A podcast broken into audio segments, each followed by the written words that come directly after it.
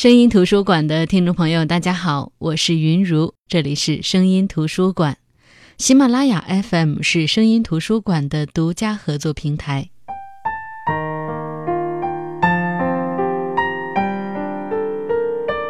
今天是五月十八号，是我国著名的作家张恨水先生的诞辰纪念日。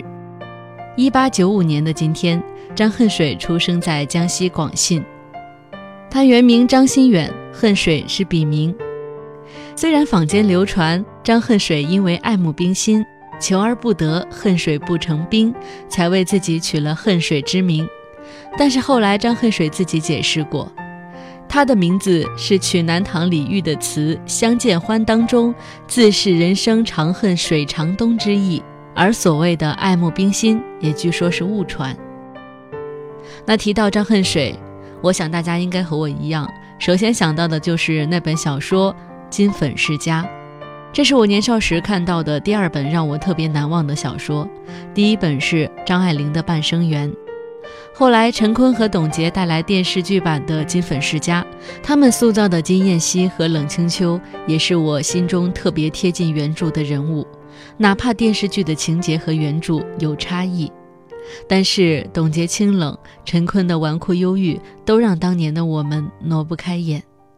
很多人了解《金粉世家》都是通过电视剧，然后再去看的原著。那么今天，我们就来致敬张恨水，分享他的代表作《金粉世家》。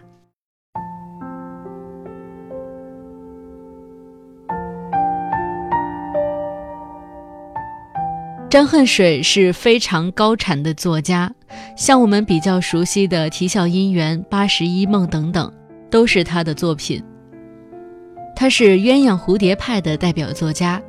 鸳鸯蝴蝶派通俗理解就是那个时代一些专门写才子佳人男欢女爱、风花雪月故事的作家。当然，我觉得张恨水的作品除了这种传统爱情故事之外，最可贵的。是他写的这些故事都是具有特定的时代背景的，很多都是时代铸就的悲剧，有非常强的现实意义。而《金粉世家》刚刚问世的时候，也被很多人誉为是新《红楼梦》。这本书主要描写了北洋军阀时期内阁总理金泉之子金燕西和平民女子冷清秋的自由恋爱、结婚生子，后来反目离异的生活悲剧。有人说这是一部豪门的兴衰史。也有人说，这就是贫富差距铸就的爱情悲剧。故事发生的那一年，阳光明媚，春暖花开。皇城的西直门外，在去往颐和园的路上，一阵上风口飘来的暗香，让金燕西注意到了冷清秋。香只是一个引子，而真正让金燕西注意到的，是一个人淡雅宜人的气质。那个人。就是冷清秋，正如传奇中所唱的那句歌词：“只是因为在人群中多看了你一眼，一段泪水交错的爱情故事就这么上演了。一眼万年太难得，一眼深刻就足以让人坠入情网。”金燕西看冷清秋的那一眼，看上的是她的容貌，她的气质，因为他觉得。冷清秋和他素日里见得的那些以红微翠的女人不同，别说金燕西平日应酬应该是见过不少女人的，就单是家里，从父亲的姨太太到他三个嫂嫂、几个姐妹，乃至家里的丫头，各式各样的女人他都领略过，还有那个娇俏的白小姐，但他唯独没见过那么清冽素净、精致温润的女子。倒不是说这样的女子太少见，而是在金燕西的世界里，几乎没有这样的女子。美则美矣，却是如此不同。世间的缘分，可不就是为着一个不一样吗？一眼定情，慢慢接近，打听住处，去落花胡同闲逛，租下冷宅及旁边的院落做邻居。金燕西就想为他们的相识制造点机会，而这中间有一些单相思的描写特别有意思，也足以见有情郎春心暗藏时的那种踟蹰和谨慎。礼尚往来几番，花尽心思送给冷清秋布料、鞋子，还投其所好的送尺牍来祝寿。看上去就好像确实是一个痴情种，稍不留神，我们就会被金燕西蒙蔽，会觉得金燕西得有多喜欢冷清秋，才能够耐住性子花这么多心思来送礼物。心动很简单，追寻爱情却要付出心思。一个是富家少爷，一个是小家碧玉，一个张扬炫耀，一个内敛和润。两个阶层不同性格的人本来就是两条平行线，却在一次偶遇后开始相交。金燕西习惯了欢歌艳舞，却喜欢上了诗情画意的冷清秋。清秋是一个美好的女子，她对金燕西是慢慢有好感的。他的爱情是懵懂的，即便他有自己的家教和原则。但是面对投其所好送来的礼物，他的内心仍旧是十分欢喜的。比如，他原先就看好的想买的那个藕色的缎子；比如，他去参加同学婚礼，正愁没有鞋子穿。这些喜欢又刚好需要的礼物，他实在不舍得拒绝。况且，这些礼物都是和金燕西做邻居以来礼尚往来的结果，虽然太贵重。但也说得过去。金燕西也不全是我们印象中纨绔子弟的样子，他也喜欢读书，也懂风雅，长相更是无可挑剔。但即使是被书籍浸润过的富贵公子该有的特质，他也都全有。他看上冷清秋，但还没有实际接近的时候，还想过到处沾花惹草。比如他会觉得那些交际场中的女子适合做女朋友，而冷清秋那类的是要结为百年的伴侣，放在家里的。更何况，那时候他还有一个女朋友白秀珠。一开始他就并没有因为对清秋动心，就觉得这世界上一定是一生一世一双人，而这也是这部小说悲剧的开始。从陌生到熟悉，再到心生好感，青秋得到的是一个循序渐进的靠近，而金燕西是功于心计的付出，慢慢的情根深重。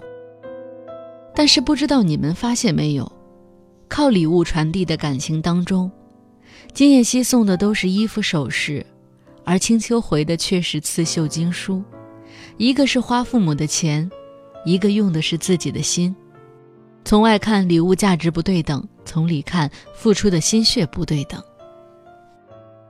两个人，如果你在他心里的位置和他在你心里的位置不对等，往小里说，必定有一个人会更受委屈；往大里说，双方长久不了。这世间大多的感情问题，都是因为双方在对方心中的位置不对等而产生的。而金燕西和冷清秋的开始就是金钱和真心的交换，结果就可想而知了。恋情发酵，走进婚姻，而婚后没多久，金燕西就开始不回家，狐朋狗友玩在一起。以前他看着几个嫂子约束哥哥，最怕的就是婚后自己的太太约束自己，存着这种心理，他时时防备，处处多心。青秋多问一句。他就会说：“你果然学着嫂子来管我了。”后来遇上一个戏子，金燕喜喜欢的不得了，带着他买首饰、买衣服。当初追青秋时的买买买招数用在了另一个人身上，甚至家里没钱的时候，他连青丘的首饰都拿去送给那个戏子。青丘阻止，他却说：“你看看你全身上下，什么姓金？”什么姓冷？这是金家的东西。后来一把火把青丘的房子烧了。青丘生死不明之际，金燕西也不理会，连金家人都看不下去。最终，没有死在火里的青丘，带着孩子走了，靠给别人写对联谋生。而金燕西却只是说：“我还年轻，孩子还会有的。”一段感情散开，总会有人问：他怎么就变心了呢？其实可能他从来没变，只是你从前没看清他。就拿金叶熙来说，在接触冷清秋的时候，他是白秀珠的男朋友，直到金燕西结婚，白秀珠才知道自己被抛弃了。站在白秀珠的角度看金燕西，实在不难理解之后金燕西的感情叛变。这两个人是如此的不同，家庭、成长环境。思想、对人生的理解、习惯、爱好都不同。有些时候，我们觉得那些特别美好的事物，可能并不适合自己，只是因为它如此不同，铸就了我们心中的遥远和神秘。其实，刚结婚的时候，金燕西还是那个有情郎。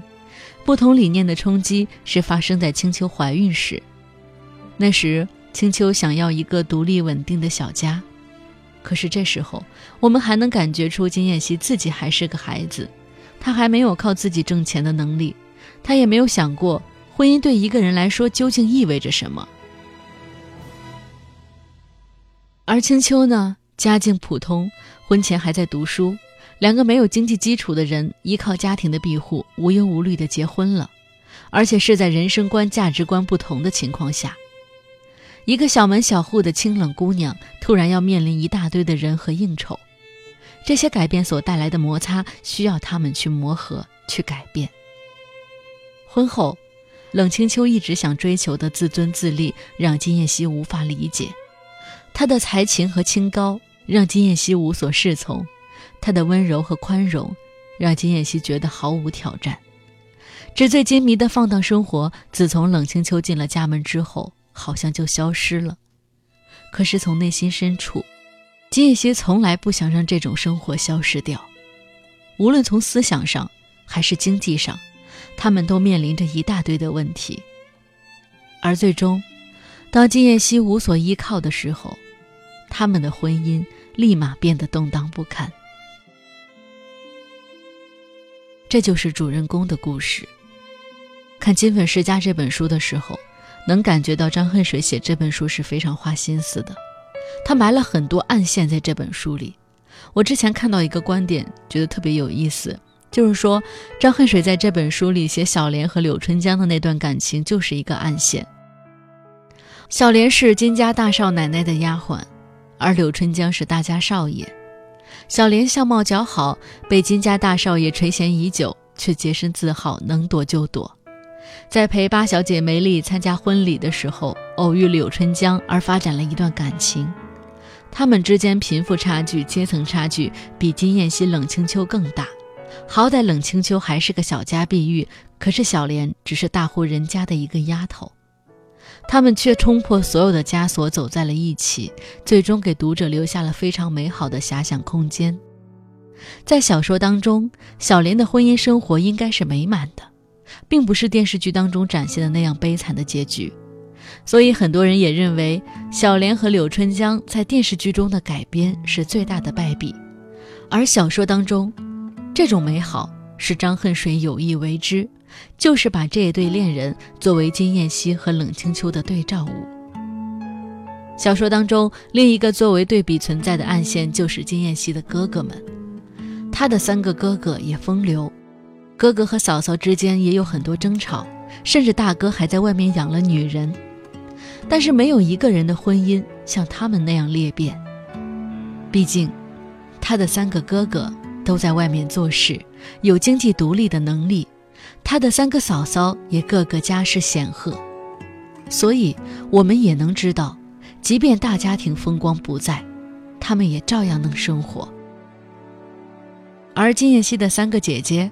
张恨水也富于深意，四姐留学居住日本，五姐六姐代表欧美思想。我们可以想象一下，五四运动之后，新思潮在中国是得到了迸发式的发展，不同思想也得以传播。其实，在这本书里，也能明显的感觉到，张恨水不仅仅是写了一对恋人的爱情故事，更是把大时代发展带给人们的局限性和突破性，深深的嵌入了故事的设定和走向当中。看电视剧，我们可能会感动于或者关注金燕西和冷清秋的爱情，而小说因为暗线的对比，故事更加深刻，让这本书读起来也更加的耐人寻味，更加的有意思。好的，这就是今天的声音图书馆。今天是作家张恨水的诞辰纪念日，声音图书馆分享了他的代表作《金粉世家》。那另外，《啼笑姻缘》《八十一梦》《春明万事》都是能体现他写作功力的好书，大家有时间也可以去读一下。我是云如，这里是声音图书馆，我们下集再见。